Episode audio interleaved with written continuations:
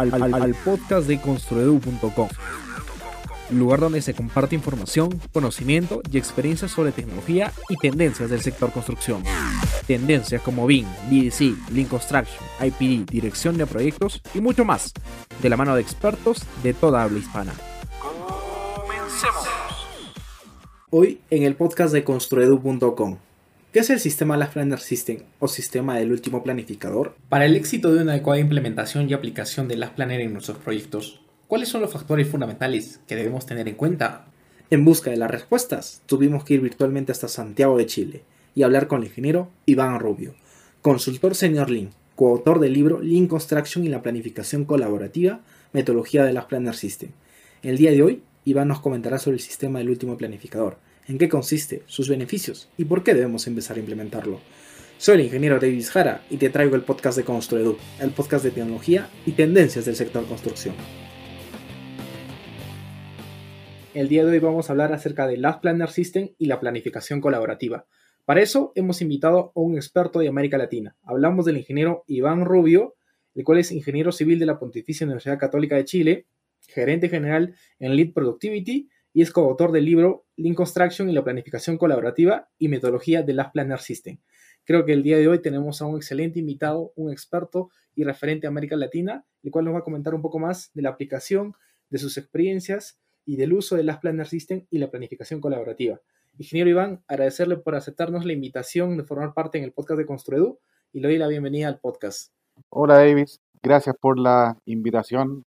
Feliz aquí de poder compartir mi experiencia y el conocimiento que he tenido estos años de aprendizaje en mi viaje de Lean. Genial. Eh, para las personas que aún no le conocen, no sé si nos puede comentar quién es el ingeniero Iván Rubio, por favor, a qué se dedica su empresa Lead Productivity también. Bueno, eh, yo como tú bien mencionaste soy ingeniero civil de la Pontificia Universidad Católica de Chile. Em, trabajé varios años en, en la Universidad Católica, ahí en el, en el GEPUC, ¿ah? viendo todos estos temas de Lean, digamos, y así inicié mi, mi camino profesional, eh, viendo el cómo aplicar toda esta filosofía en, la industria de la, de la construcción, por lo que me ha tocado, digamos, eh, verla desde diferentes perspectivas, viendo todo el ciclo de vida de un proyecto, me ha trabajado, me ha permitido dentro de estos 15 años el poder trabajar con empresas de, digamos, del área de la construcción, minería, inmobiliaria, también de ingeniería y diseño, y también del área de más de producción y o más manufactura y servicios. Ahí eh, estuve varios años trabajando ligado a la, a la universidad y, y ahora tengo esta empresa que se llama Lead Productivity, en que nos dedicamos a acompañar a las empresas en su viaje de Lean, a ver cómo las acompañamos en su transformación hacia la, filosofía Lean. Y, estamos con varios proyectos bien interesantes, no solo ligados a la, industria de la construcción. Dentro de estos 15 años también me ha tocado hacer proyectos tanto acá en, en Chile, en Perú, me ha tocado viajar bastante, eh, a Lima más que nada, em, en Colombia, Ecuador y también en España. Lo cual la verdad es que me ha, permitido tener una mirada bien interesante, digamos, tanto por haber participado en tantas industrias como en tantos países. Me ha tocado conocer muchísimas realidades que me han ido enriqueciendo mi, mi entendimiento en cómo poder apoyar a las empresas. Y, y tuve la suerte de conocer a Juan Felipe Pons, que vimos hartos puntos de, de encuentro en nuestra manera de, de pensar y de mirar las cosas. Y la verdad es que el libro que escribimos en conjunto lo pensamos como una puerta al conocimiento. O sea, ahí dentro de las reflexiones que, que hicimos, vimos que no había mucha literatura en español sobre Lean y sobre las planners en particular, así que decidimos escribir este libro como pensando en, en hacer un aporte a, a la comunidad, digamos, que hablamos español. Genial. Creo que mm, claramente nos comentó un poco de su larga trayectoria profesional y agradecerlo por ello. Quería iniciar con la siguiente pregunta. Sin duda, una de las herramientas más difundidas y conocidas de la filosofía Lean Construction es el sistema Last Planner. Pero, ¿qué es Last Planner System o el, último planificador y por qué es una de las herramientas más conocidas en la industria de la construcción? Mira, el sistema de las Planner es un sistema que lo que hace es integrar a todos los actores claves de un, proyecto, que en fondo una muy buena forma de, por un lado, administrar la incertidumbre de los proyectos, que en ese sentido los proyectos de construcción tienen muchísima incertidumbre. Ya no, tenemos y estamos acostumbrados a tomar muchísimos supuestos que, apenas inicia la obra ya la mitad no, no, son válidos. O sea, el, día cero ya se cayeron varios de los supuestos que asumí, por ejemplo, en la etapa de, estudio. Entonces, es un sistema que nos permite administrar de muy buena manera la, la incertidumbre y la variabilidad que tienen nuestros, nuestros proyectos de construcción. El cómo lo hace es, como te mencionaba, integrando e involucrando a, a, los últimos planificadores, digamos, ojalá a las personas que están enfrentadas en el día a día a las tareas en el proceso de planificación. El sistema entiende, por lo que les te mencionaba anteriormente, que, que los proyectos de construcción son muy dinámicos, por lo tanto, también nuestra planificación y programación tiene que ser dinámica, o sea, tenemos que hacernos cargo de las condiciones que están cambiando en el día a día. Y al ser dinámico requiere constante retroalimentación. Por lo tanto, quienes mejor pueden retroalimentar el, el, sistema son las personas que se enfrentan en el día a día a la ejecución de las tareas, que vendrían siendo estos últimos planificadores. Por lo tanto, bajo esa perspectiva, es un error seguir planificando de manera tradicional, en que una o dos personas eh, le entregan el programa agua abajo, digamos los supervisores y capataces, eh, imponiendo o exigiendo ciertas metas de avance sin considerar la opinión de ellos. Por lo tanto, eh, lo que hacemos con el sistema es involucrarlo digamos, activamente en el proceso de planificación y, empezamos a basarnos en una gestión también a través de los compromisos, en que empezamos a pedir los compromisos de las personas, digamos, de, estos últimos planificadores, entendiendo que el rol del ingeniero residente ya, ya no es solo exigir, digamos, una, una, unas metas, sino que pedir compromisos y cuando esos compromisos no les son útiles, tiene que investigar el por que estamos comprometiendo menos de lo que necesita el programa. Por lo tanto, ahí empieza una, negociación y se empiezan a generar una serie de conversaciones para lograr buenos compromisos y además compromisos que sean útiles para las metas y objetivos que tiene el proyecto. Claro, eh, un poco rescatando todo lo que, lo que mencionaba, creo que entiendo que la Planner System nos ayuda a controlar la variabilidad que es muy eh, constantemente presente en nuestros proyectos de construcción y aparte nos ayuda a asegurar el plan, ¿no? El, tema de los objetivos del proyecto, asegurar la programación y, los tiempos de entrega, ¿no?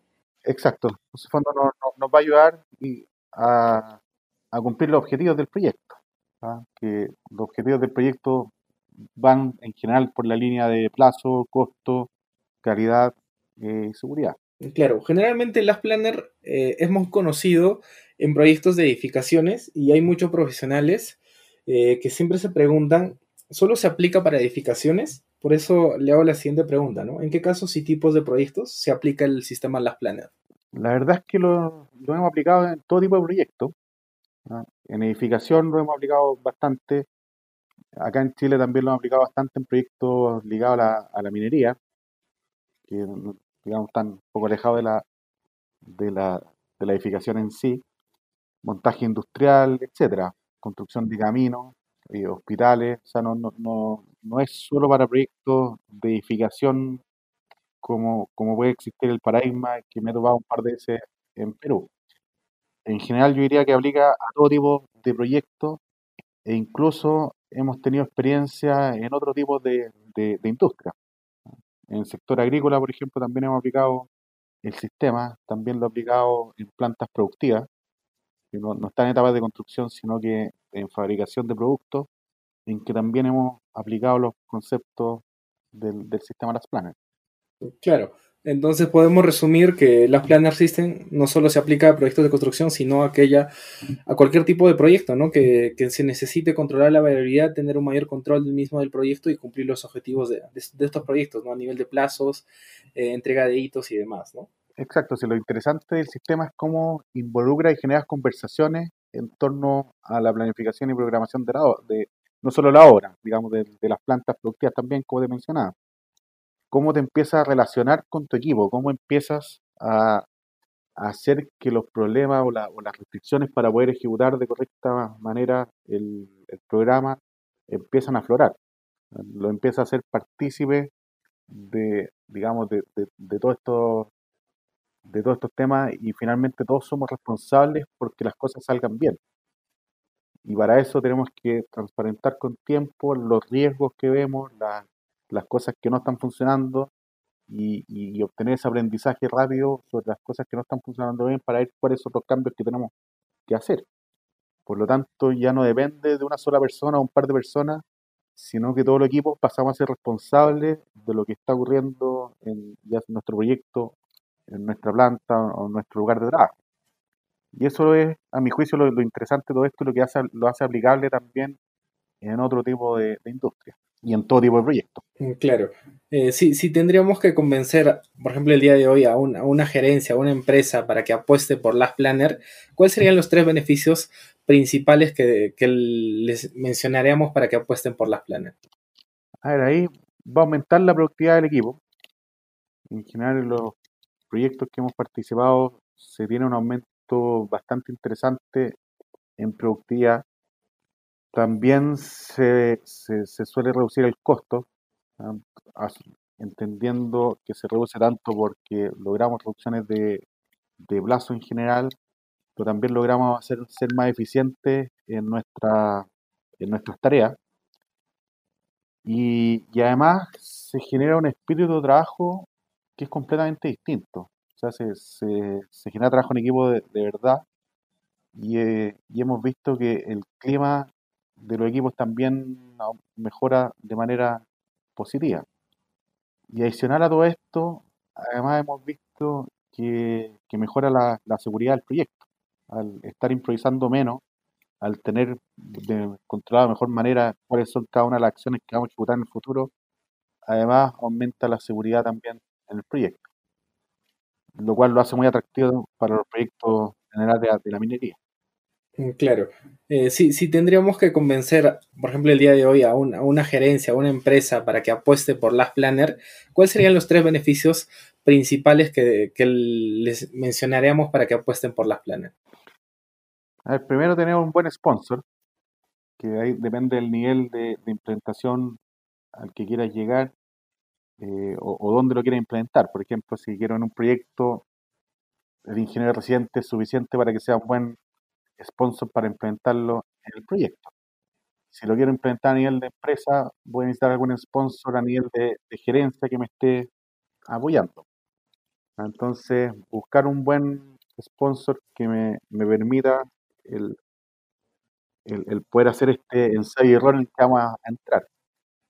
Por otro lado, nunca dejar de entrenar al equipo, que ese también es un error que yo he visto que frecuentemente cometen las la empresas de proyectos, en que asumen y dan por hecho que las personas lo conocen, que dado que ya lo aplicaron en un proyecto anterior, eh, todos saben de qué estamos hablando, pero eso no siempre es así. O sea, en la construcción estamos acostumbrados a estar constantemente rotando equipos estar constantemente eh, incorporando subcontratistas, proveedores, personas nuevas dependiendo de la etapa de la obra.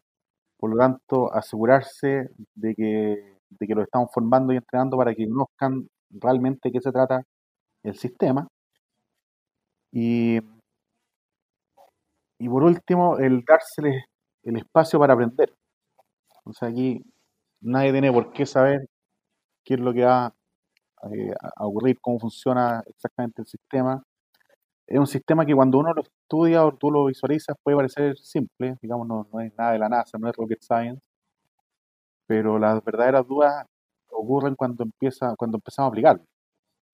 Por lo tanto, darse la oportunidad de aprender, darse la oportunidad de, fallar también, nos vamos a, equivocar. En general, el Lean, eh, tenemos que acostumbrarnos a, a, este ensayo y error que vamos a estar viendo constantemente y, lo importante es cómo acuñamos ese aprendizaje. Por lo tanto, ahí mi, recomendación sería partir ya, o sea, no, no, no darle tantas vueltas desde el punto de vista de esperar las condiciones ideales porque esas nunca van a llegar. Lo que sí es cómo empezamos pronto nuestro proceso de aprendizaje. Imaginemos que, digamos que ya hay una empresa que ya quiere iniciar un profesional o un proyecto de construcción en sí, se quiere implementar lo que es el sistema Las Planner. Eh, tengamos en cuenta y sabemos que no solamente basta con una capacitación o hacer un curso, ¿no? Va mucho más allá para implementar a nivel organizacional. ¿Qué criterios o consideraciones usted les recomendaría que deben tomar en cuenta para empezar a implementar las planes? ¿A, quién te apoya en la implementación? ¿Quién, te va a apoyar y quién te va a avalar y, entre comillas, defender frente a la empresa? ¿ah? Eh, en el sentido de que a ver, si, si tú estás implementando y, no tienes la venia, por ejemplo, ingeniero residente, puede aparecer y decirte, oye, ¿qué es lo que están haciendo? Y, se acabó cualquier esfuerzo de colaboración. Ah, entonces, ¿cómo, cómo generas y, tienes ese apoyo de alguien en la organización que te da, entre comillas, el visto bueno? Obviamente, en la medida que eh, estoy pensando en, cómo iniciar, eso, digamos, para iniciar necesitas ese sponsor, pero cuando ya quieres cambiarte un proceso de transformación, junto con necesitar un sponsor, también tienes que hacer ver que todas las personas, desde el gerente general, digamos, hacia abajo en la, en la organización, tienen que no, solo apoyar, sino que involucrarse activamente en el modelo de gestión Lean. Y como tú dices, parte de la gracia de, Lean es que no son temas complejos. ¿ah? Muchos de los temas que uno empieza a, ver es de, sentido común que el menos común de los sentidos. Entonces, el, verdadero desafío es cómo adoptamos una mentalidad de, de insertarnos en un sistema en que, vamos, en que sabemos dónde partimos, pero no sabemos dónde vamos a terminar. O sea, cómo nos metemos en un constante aprendizaje. Y para eso vamos a tener que tener un constante ensayo y error y estar dispuesto a fracasar. O sea, van a haber cosas que no nos van a funcionar bien y tenemos que asumirlo como un aprendizaje para la empresa. Y eso es lo, difícil. Y por otro lado, cómo mantener la disciplina y rigurosidad, que yo creo que ahí nos cuesta mucho en este lado del mundo, ¿ah? el, ser disciplinado y riguroso. Claro, rescato un poco lo, que mencionaba y, y, eso es lo que también conversábamos en anteriores episodios eh, referente al Lean Construction, de lo bonito de la filosofía y en sí de las herramientas, que no ser, más allá de tener, este, mm, digamos, solamente se necesita la iniciativa o el, el cambio de mentalidad y decir, hagamos esto de esta manera y empecemos a trabajar así, ¿no? Cosa que otras, mm, por llamarlo así, metodologías o distintas tendencias que vienen en la construcción requieren de una infraestructura o, de, o requieren de muchos recursos, que eso hace o limita la aplicación de estas en el proyecto. Sin embargo, la filosofía de Lean, y como usted lo mencionaba, es un cambio de mentalidad donde tenemos que capacitar a la gente, pero si hay esa predisposición, creo que se puede lograr grandes objetivos. Y, quería consultarle más bien, cuando hace mención al sponsor, hace mención a quien lidera el, tema de la implementación, ¿no? En quien, quien, maneja y, digamos, dice, implementemos y esto va a ser así. Algo así, ¿verdad? lo que hace es que, a ver, el sistema en sí no es difícil de entender, uno, si es que te, pone riguroso y, si tiene un buen sponsor, un buen facilitador, si es que lo requiere una, una buen apoyo externo, yo diría que en dos meses, tres meses, tú puedes dejar implantado las rutinas de, de las planes. Donde está el desafío en que esto no decaiga. Y ahí es donde vamos a necesitar un fuerte liderazgo, digamos, para mantener todas estas prácticas y toda esta metodología finalmente que se requiere, o sea, cómo mantenemos la rutina, cómo mantenemos a, las personas pensando constantemente en cuáles son las restricciones que tengo para poder hacer mi trabajo, cómo hacemos un buen análisis de las causas de, no cumplimiento o de incumplimiento cuando, cuando no somos capaces de mantener nuestros compromisos. Y cuando estoy hablando de buen análisis, no es solo identificarlas, sino que asegurarnos de que estamos encontrando la causa raíz. No la primera que se nos ocurre con el ánimo de avanzar rápido, que es lo que también ocurre muchas veces en, estas reuniones. Entonces, ¿cómo nos preocupamos de, mantener esa disciplina y rigurosidad que, insisto, va a depender en gran medida de los liderazgos que se tengan en, la empresa? Claro, ¿no? Justamente a eso, a eso iba a llegar mi, mi, otra pregunta, pero ya un poco me, anticipó que muchas veces queremos ver resultados prontos, ¿no? Pero lamentablemente esto, eso como usted lo menciona, es un prueba y error, donde seguro que la primera el primer intento no va a ser con los mejores resultados, pero sí ya hay un camino de lecciones aprendidas para que una segunda vez sea algo con mejores eh, resultados y poco a poco se vayan caminando y se vaya identificando lo que se hizo bien y lo que no se hizo, corregirlo, ¿no? Pero eh, generalmente siempre es algo desesperante, bueno, siempre te preguntan en cuánto tiempo se va a lograr implementar las Planner y es una pregunta bastante compleja de responder. En ese caso, ¿qué, responderíamos cuando nos dicen en cuánto tiempo se aplica las Planner? Y en cuanto a los resultados, el, a ver, uno puede obtener resultados en el corto plazo y eso en general ocurre así. uno empieza a implementar diferentes metodologías y en el caso de las planas en particular, uno puede eh, identificar o obtener resultados incluso una semana después de que parte la implementación. A mí me ha, tocado ver proyectos que se están atrasando constantemente y después de la primera semana en que, en que empezamos a aplicar la metodología, se ve un cambio en las tendencias, se, produce un quiebre en las curvas que es, que es notorio. Pero como tú bien dices, depende y, hay que agotar bien las expectativas. O sea, si, si lo estamos planteando como un piloto para pasar a una implementación a nivel de empresa, y el objetivo principal es cómo obtenemos el aprendizaje de este piloto para después traspasarlo finalmente a la empresa. Pero depende también, de, como te digo, del, del foco que le quiera dar. Por darte un ejemplo, hace un par de meses atrás estaba una, con una empresa productiva, no, no constructora, en que el gerente de operaciones, después de haber hecho toda una formación de Lean y haberse encantado con la filosofía y haber visto el beneficio que esto le podía reportar para su empresa, quiso hacer un piloto para ver si es que tenían las condiciones dadas o no. Y cuando le preguntamos cuáles eran las expectativas de ese piloto, la verdad es que la respuesta de él fue sorprendente desde el punto de vista que me dijo, mire, acá la verdad es que no espero un impacto en mis indicadores todavía. Lo que yo espero con este piloto es ver que mi equipo se esté comportando de una manera distinta.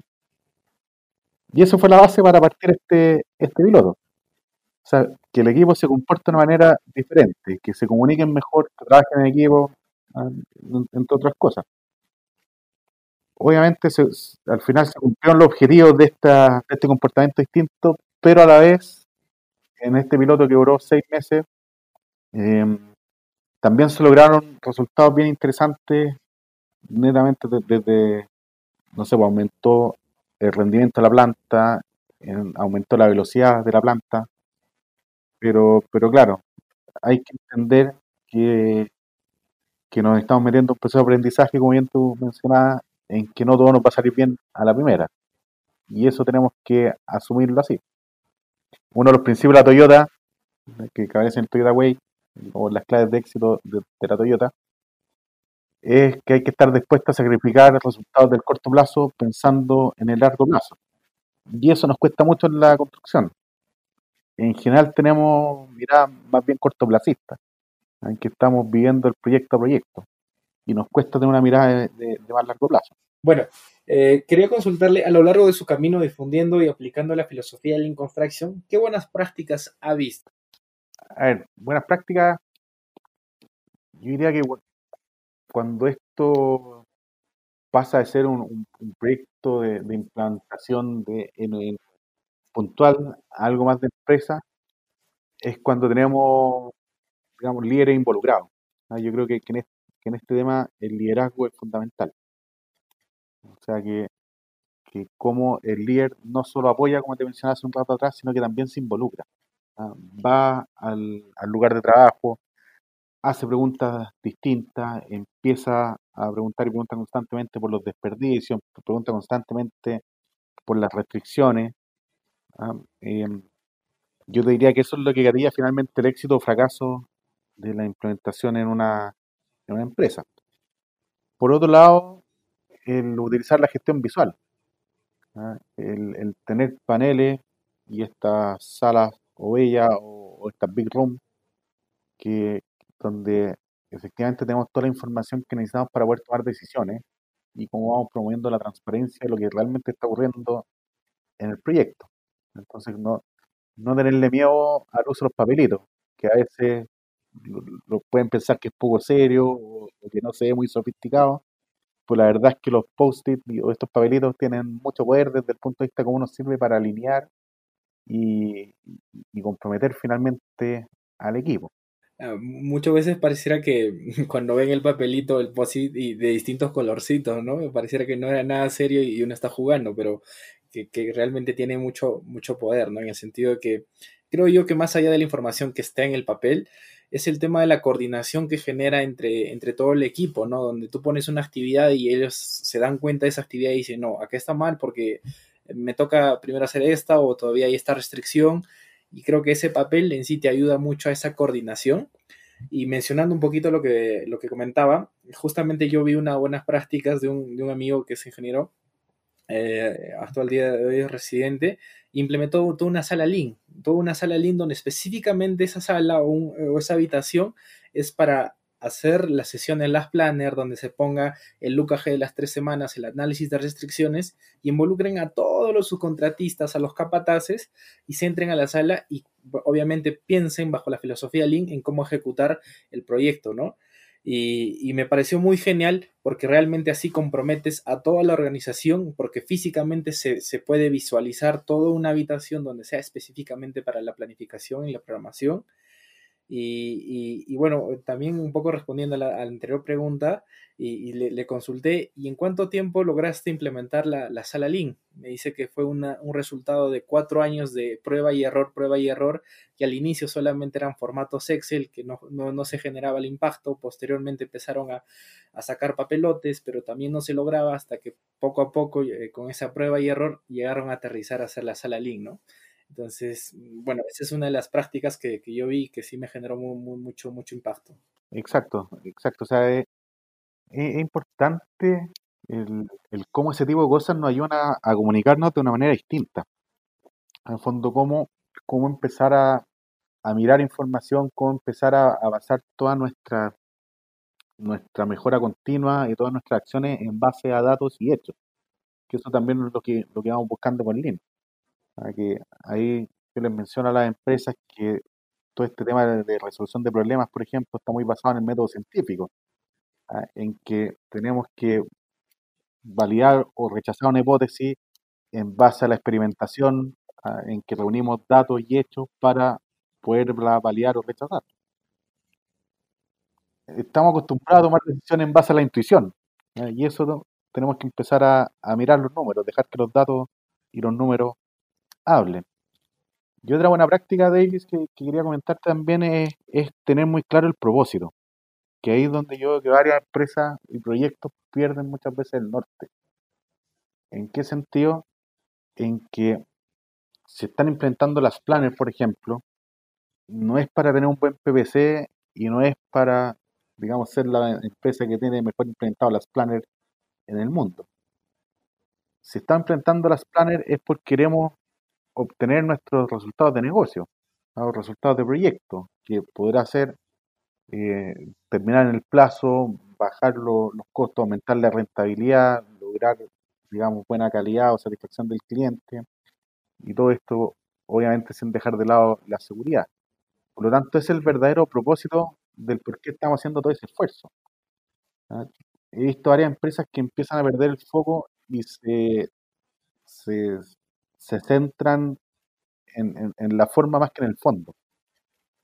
Por lo tanto, el, hacer esa conversa, esa conversación, digamos, ese entendimiento y que todos tengamos muy claro el por qué estamos haciendo todo esto y para qué lo estamos haciendo. Construedu.com es la plataforma de educación online para constructores. Sigue uno de los cursos, especializaciones o diplomados de las empresas más reconocidas de habla hispana de la industria EC y potencia tu carrera profesional. Sigamos con el episodio. Quería consultarle eh, eh, lo siguiente. Sabemos que Last Planner es, es, el último planificador, ¿no? el sistema del último planificador. Pero en un proyecto de construcción eh, no solamente eh, importa la contratista principal, ¿no? o la que ha agarrado, digamos, la obra gruesa, sino también existen un montón de subcontratistas y por tanto organizaciones distintas, también em, está la supervisión, que es parte del proyecto, cómo las integramos a todas esas organizaciones, entendiendo que no es parte de, la, contratista principal, no tiene las mismas políticas, pero sin embargo son parte del proyecto. ¿Cómo, eh, ¿Cuáles serían las estrategias o cómo los uno para que trabajemos en conjunto con las Planner? Mira, ahí el mínimo formarlos. O sea, que sean parte y que entiendan muy bien cuál es nuestro sistema de planificación o, cómo funcionan las planners en esta empresa. Aquí eso, eh, linkado con lo que decía anteriormente, no tienen por qué saberlo. Incluso puede ser, entre comillas, violento, que estoy acostumbrado a decir que sí y no cumplir, y que de una semana a otra o en una hora distinta me están empezando a exigirme mi compromiso. Oye, ¿cuál es tu compromiso de avance esta semana? O comprométete una fecha para entregarme los materiales. Lo primero que uno piensa es, aquí eh, me van a pasar alguna multa o alguna amonestación o, después van a utilizar esta información de mala manera. En general, vivimos en un mundo de desconfianza más que de confianza. Por lo tanto, tenemos que asegurarnos de que entienda el, todo el concepto del sistema. Ah, el por qué le estamos pidiendo el compromiso, qué, es lo que esperamos, cuál es su rol, cuál es la expectativa respecto al, al, comportamiento en la reunión, por ejemplo. Otra cosa que he visto es que también lo ponen de manera contractual. O sea, en los contratos hacia los proveedores y sus contratistas le, le exigen el participar en una reunión semanal de, planificación ¿ah? y, no solo participación, sino que además quién es el que tiene que ir ¿ah? a nivel de que sea un tomar de decisiones para que realmente sea un aporte en la reunión. Eso como una forma también de asegurarse de que, de que esté la persona adecuada.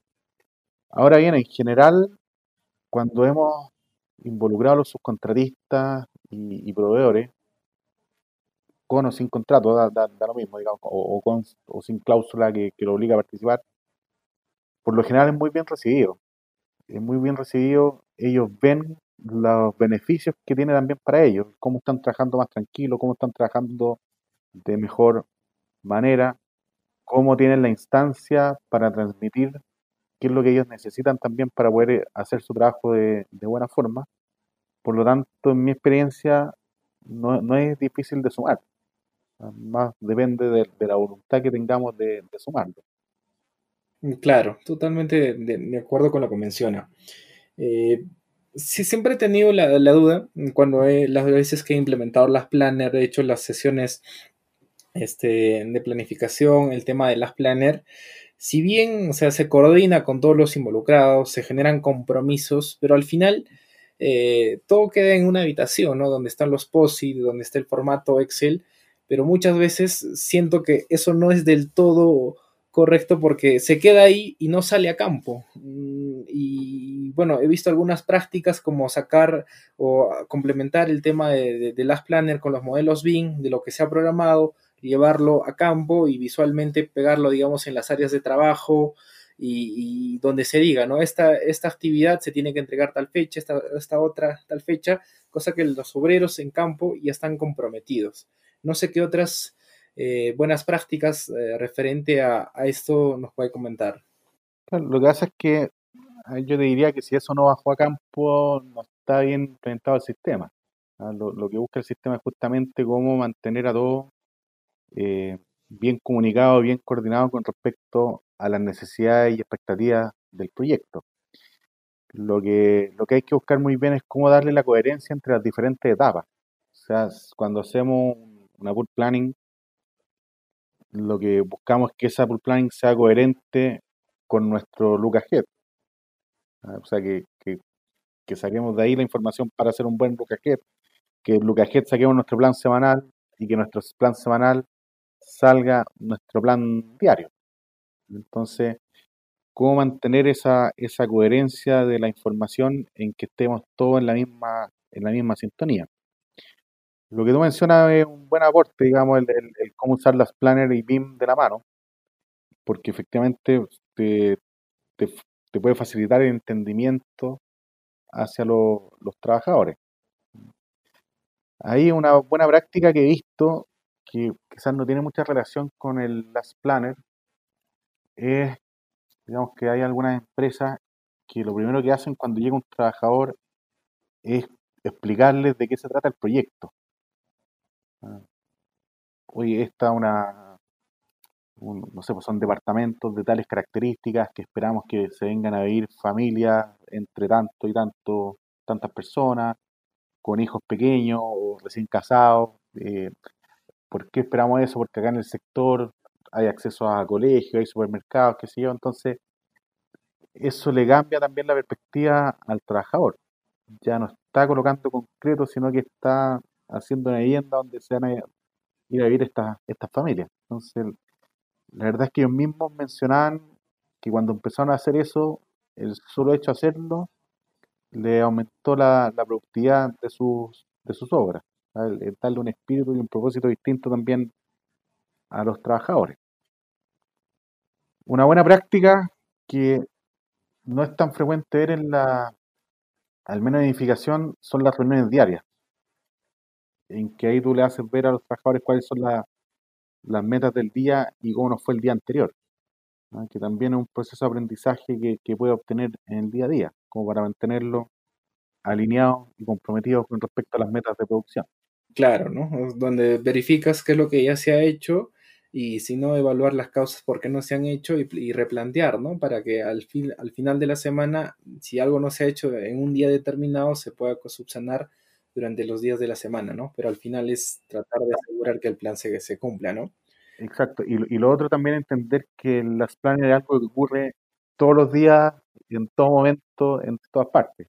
Eh, no es solo la reunión que ocurre semana a semana en que nos coordinamos y ponemos al tanto a toda la obra de qué es lo que está ocurriendo, sino que también tenemos que velar porque se estén dando las comunicaciones que se tengan que dar durante la semana, en toda la jornada. O sea, si, si se viera una restricción, por dar un, un ejemplo, no esperar a la semana o a la reunión semanal para dar cuenta de eso, sino que cómo generamos un sistema de que eh, quien está esperando esa restricción, ese compromiso, también se entere en el momento en que se libera. Entonces, ¿cómo fomentamos esa, comunicación más fluida y, constante? Claro, ¿no? De acuerdo, porque esperar la, eh, digamos, la reunión es como que esperar o solamente haces lo que, lo que te hacen, pero no eres parte, ¿no? De la solución y a veces, muchas veces hay que ser activos, hay que buscar la manera como fluya todo para asegurar realmente que, el sistema corra y por tanto se cumplan los objetivos del proyecto, ¿no? Exactamente. Eh, uno de los indicadores fundamentales donde se mide el tema de las planners es el PPC, el porcentaje de plan cumplido. Sin embargo, siempre me han hecho la pregunta si este PPC guarda relación con el cronograma general. Lo que pasa es que el, PPC no, no, es un indicador de avance. No, no me está haciendo ver qué tan, eh, digamos, cuánto estoy avanzando o no. Lo que es el PPC es un indicador que me dice qué tan confiables somos como equipo a la hora de asumir compromisos.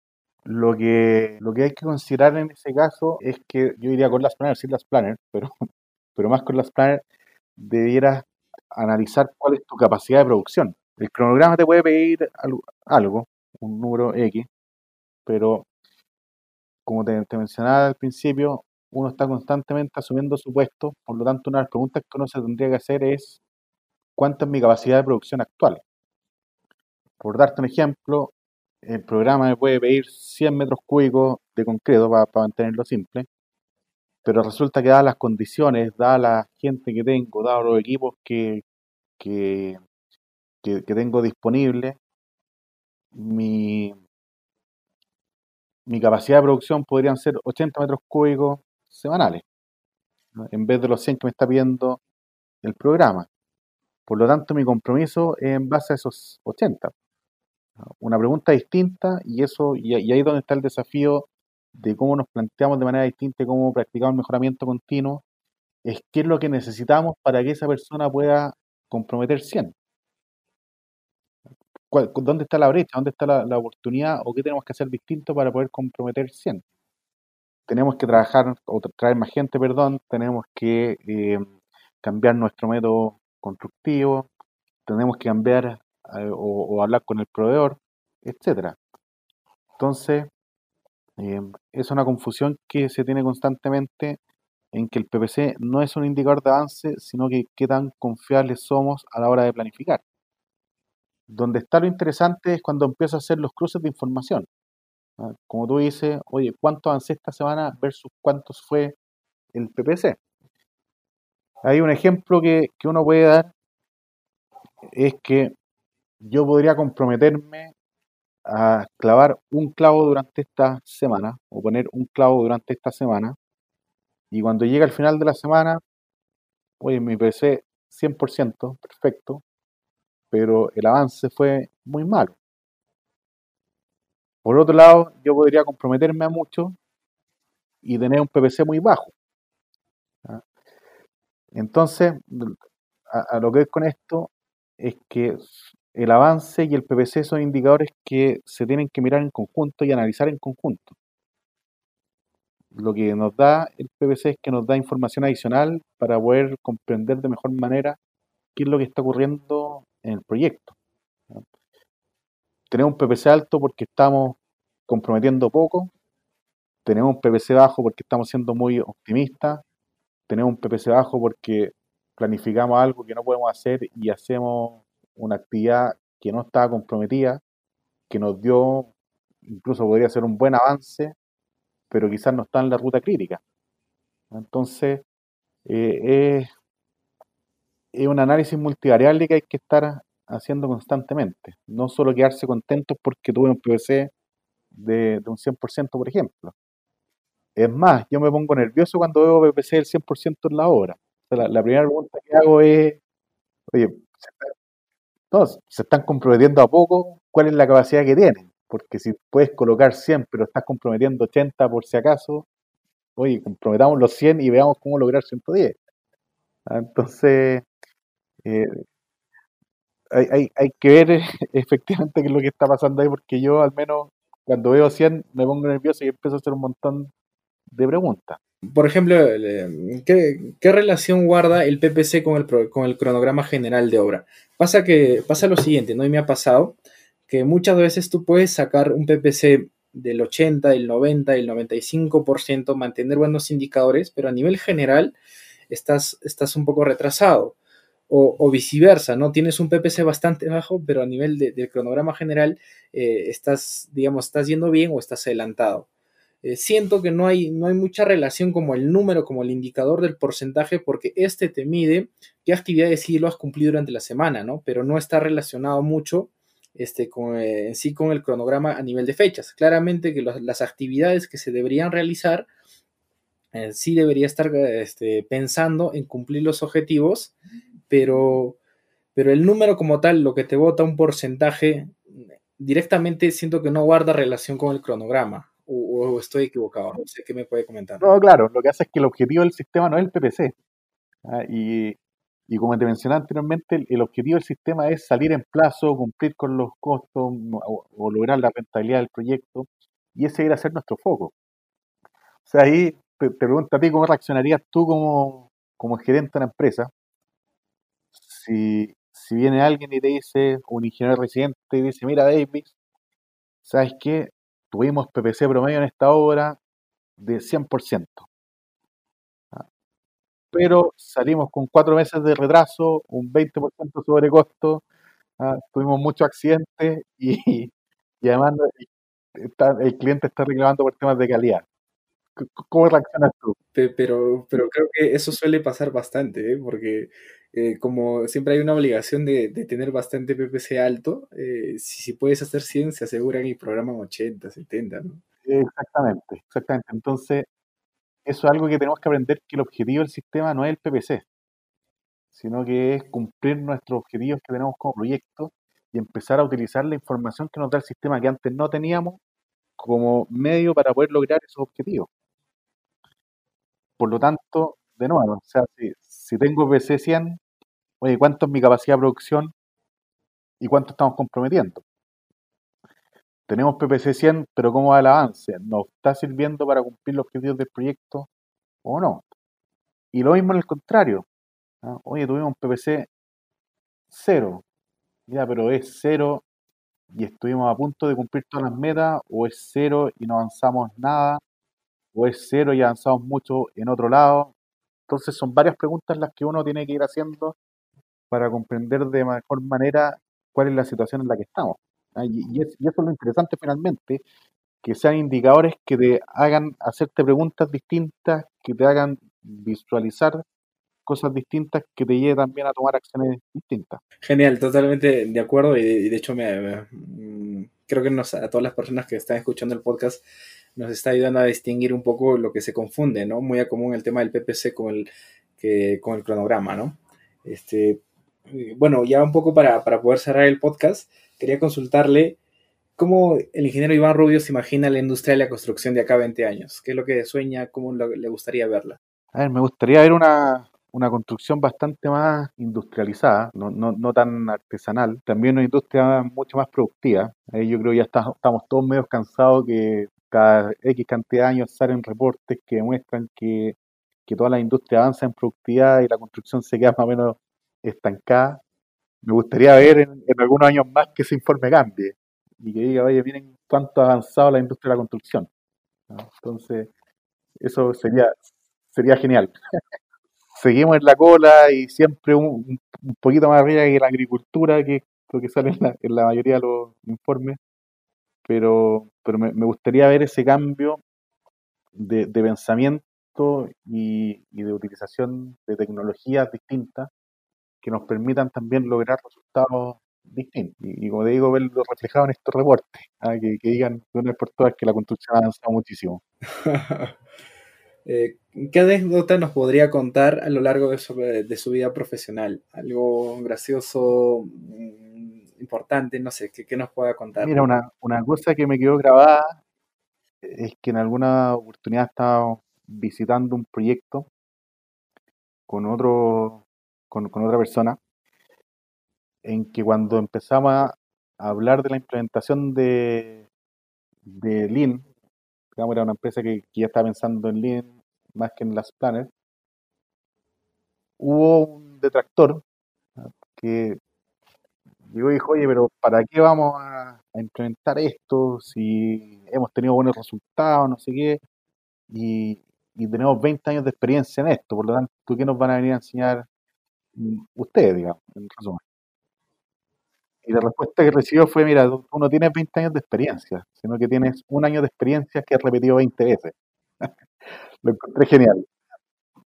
Lo, encontré genial y, refleja muy bien lo que realmente ha ocurrido. ¿ah? Quizás por eso no, avanzamos, ¿ah? pero, pero me, me, quedó grabada esa frase de no tienes 20 años de experiencia, sino que un año de experiencia y que has repetido 20 veces.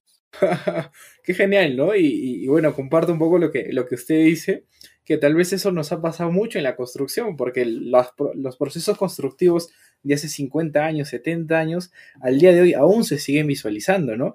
Y la frase que siempre he escuchado desde que entré al campo laboral, salí de la universidad, yo siempre lo he hecho así, a mí así me ha funcionado y no veo por qué cambiarlo. O también siempre me dicen, eso en obra se soluciona, o ya, pues eso en obra ya lo vemos cómo lo solucionamos, no te preocupes, ¿no? Y, me parece que va mucho a, lo que mencionaba y, y, tal vez eso sí nos ha pasado, ¿no? Exacto, y, yo creo que crisis como esta, por ejemplo, la que estamos viendo, el coronavirus, no ha acelerado muchos cambios.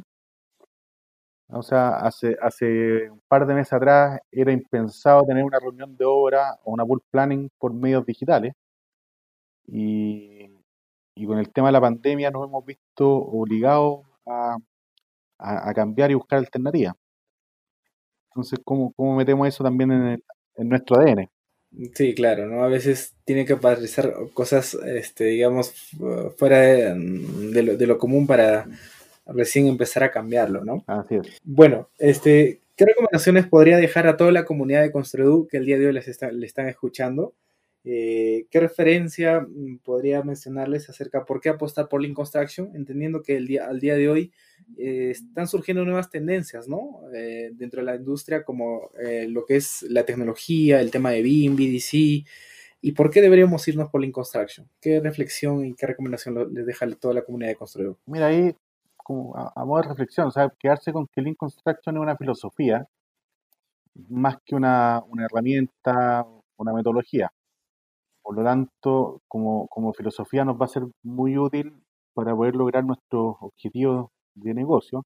Si ustedes empiezan a ver los principios que tiene Lean Construction o Lean en general, probablemente no encuentren ninguno que no aplique a su realidad. Y por otro lado, conversa y convive muy bien con las otras metodologías. O sea, cuando hemos aplicado BIM con, con las planes, por ejemplo, ha funcionado perfecto y, no, hay, por qué escoger uno u el otro. Lo mismo con, con respecto a las prácticas del PMI, por ejemplo, el Project Management Institute. Si uno ve las prácticas que promueve el PMI y la, y, la implementa en una empresa que está, que está pensando en Lean, la verdad es que también conversan bastante bien. Entonces, en, en, ese sentido, yo veo que al tener el pensamiento Lean en la cabeza, nos va a facilitar el, el, poder adoptar también todas estas metodologías y herramientas, digamos, innovadoras. Por otro lado, como recomendación, el partir, o sea, no tener miedo al fracaso y el partir al menos con pequeños pasos. Yo cada vez que, que cierro algún curso, alguna formación, le animo a las personas a que partan mañana haciendo pequeños cambios. Ah, no tienen por qué partir transformando la cultura de la empresa, pero sí podemos partir cambiando el comportamiento, como te decía hace un rato. Sí podemos partir implementando un panel de gestión visual que nos ayude a, gestionar nuestro día a día. Entonces, no esperar las condiciones ideales porque eso nunca se va a dar, sino que partir temprano y empezar a fallar temprano para aprender temprano. Genial, ingeniero. Muchas gracias por estar en el podcast de Construedu. Este, nos gustaría que nos pueda dejar sus datos eh, para aquellas personas que le están escuchando y quieran contactarse, no sé, tomar los servicios de, de Lean Productivity o contactarse con su, persona. ¿Dónde podemos ubicar al ingeniero Iván Rubio? ¿Cuáles son sus contactos? A me, me pueden encontrar, estoy en, en LinkedIn, si buscan Iván Rubio, va a aparecer ahí mi, mi foto, lo mismo en, en Facebook. Ah, mi correo es iván.rubio arroba litpro.cl. Así que ahí la verdad es que eh, feliz de poder ayudarlos en lo que puedan. Cualquier duda que tengan, no duden en ponerse en contacto. Ahí yo también siempre lo animo a que, a que mantengamos activas las comunicaciones. no, nos quedemos con dudas, aprovechemos las redes que tenemos. Eh, yo creo que hoy día con la pandemia nos damos, nos dimos cuenta también de que de que estamos bastante más conectados digitalmente de lo que pensábamos. Sea, estamos a un clic de distancia y si se quieren contactar, felices de poderlo ayudar en lo que, en lo que sea. Genial, ingeniero, muy amable. Bueno, con eso hemos cerrado la participación del ingeniero Iván Rubio. Gracias por seguirnos hasta el final. Eh, nuevamente eh, les invito a que puedan compartir, difundir el podcast que día a día eh, compartimos y generamos conocimientos de referente a la industria de la construcción. Donde, que, donde estén escuchando, ya sea en Spotify, eBooks, eh, Google Podcast, Apple Podcast o donde fuera, comenten y compartan el podcast y empecemos a difundir el conocimiento y la tecnología. Nos vemos una semana. Chao, chao. Gracias por escuchar un episodio más del podcast de Construidor, el podcast que te trae las últimas tecnologías y tendencias del sector construcción. Encuentra todas nuestras entrevistas en www.construido.com y en nuestros canales de YouTube, Instagram, LinkedIn y Facebook. Si te fue útil, comenta y comparte el podcast. Nos escuchamos en una semana. Chao, chao.